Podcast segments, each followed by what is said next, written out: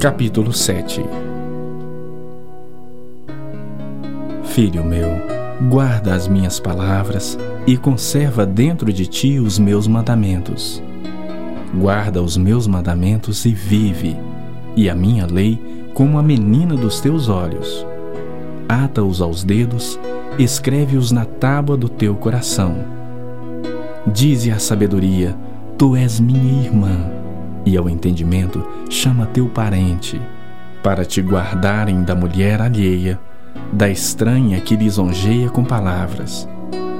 Porque da janela da minha casa, por minhas grades olhando eu, vi entre os simples, descobri entre os jovens um que era carecente de juízo, que ia e vinha pela rua junto à esquina da mulher estranha e seguia o caminho da sua casa, à tarde do dia, no crepúsculo, na escuridão da noite, nas trevas.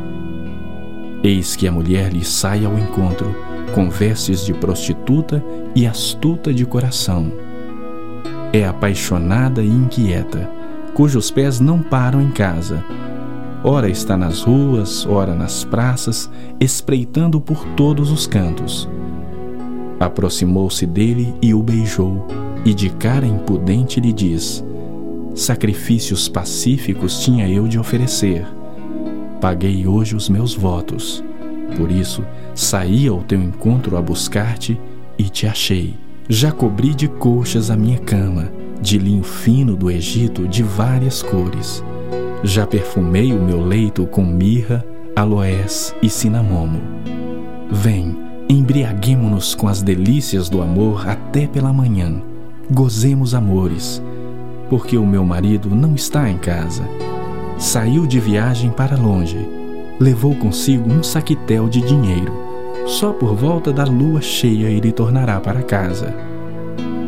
Seduziu com as suas muitas palavras, com as lisonjas dos seus lábios o arrastou. E ele num instante a segue, como o boi que vai ao matadouro, como o cervo que corre para a rede, até que a flecha lhe atravesse o coração como a ave que se apressa para o laço, sem saber que isso lhe custará a vida. Agora, pois, filho, dá-me ouvidos e sê atento às palavras da minha boca. Não se desvie o teu coração para os caminhos dela e não andes perdido nas suas veredas. Porque a muitos feriu e derribou, e são muitos os que por ela foram mortos. A sua casa é caminho para a sepultura e desce para as câmaras da morte.